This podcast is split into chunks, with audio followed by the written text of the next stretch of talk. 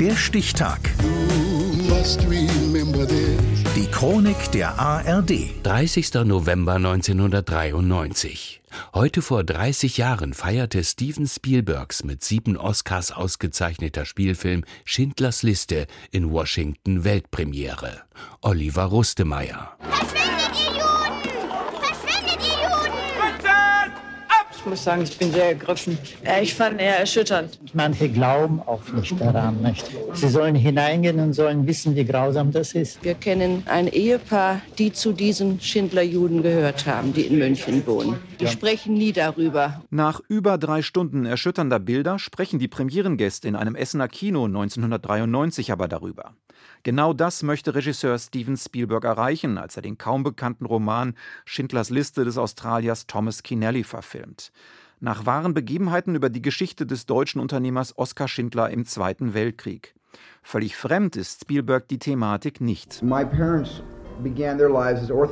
meine Eltern lebten jüdisch-orthodox. Sie sprachen oft über die Shoah. Das Wort Holocaust verwendeten sie nicht. Sie sprachen von den Mördern-Nazis oder davon, dass die Nazis Hurensöhne sind. Das war Teil meines Lebens, Teil meiner Kindheit. Das war mir vertrauter als E.T. E Schindlers Liste entsteht an Originalschauplätzen in Berlin und im polnischen Krakau. Oskar Schindler ist Lebemann, Frauenheld, profitorientierter Geschäftsmann und NSDAP-Mitglied. Nach dem deutschen Überfall auf Polen 1939 übernimmt er mit jüdischem Geld in Krakau eine Emaillefabrik. Den Lohn für einen jüdischen Arbeiter zahlt man direkt an die SS, nicht an den Arbeiter. Er kriegt nichts. Aber er ist niedriger. Niedriger als der Lohn für einen Polen. Er ist niedriger. Also, warum sollte ich dann Polen einstellen?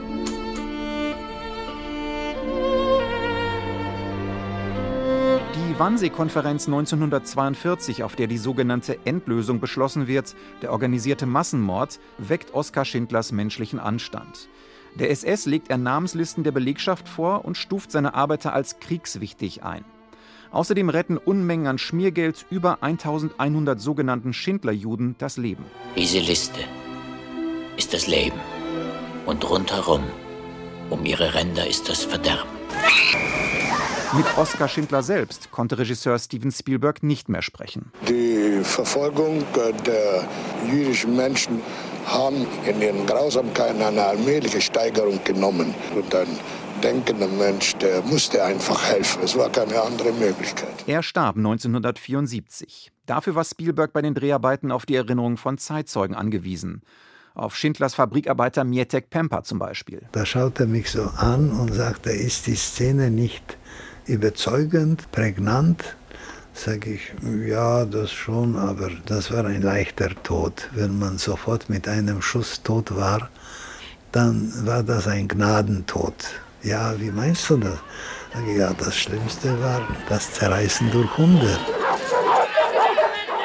I had to contend with every day with just a very Während der Dreharbeiten hat eine große Traurigkeit in mir gewohnt, die mich manchmal schier überwältigt hat. An den Drehorten schienen die Geister der Vergangenheit zu sein. Wir haben in Schindlers Originalwohnung gedreht und dort, wo sich das jüdische Ghetto befunden hat. Spielbergs Dinosaurier-Blockbuster kommt ebenfalls 1993 ins Kino. Bei den Oscars im Jahr darauf steht aber sein schwarz-weißes Geschichtsdrama Schindlers Liste im Rampenlicht. Mit sieben Auszeichnungen. Vier Jahre nach den Oscars erhält Steven Spielberg von Bundespräsident Roman Herzog das Bundesverdienstkreuz. Heute vor 30 Jahren feierte Schindlers Liste in Washington seine Weltpremiere. Der Stichtag. Die Chronik von ARD und Deutschlandfunk Kultur. Produziert von Radio Bremen.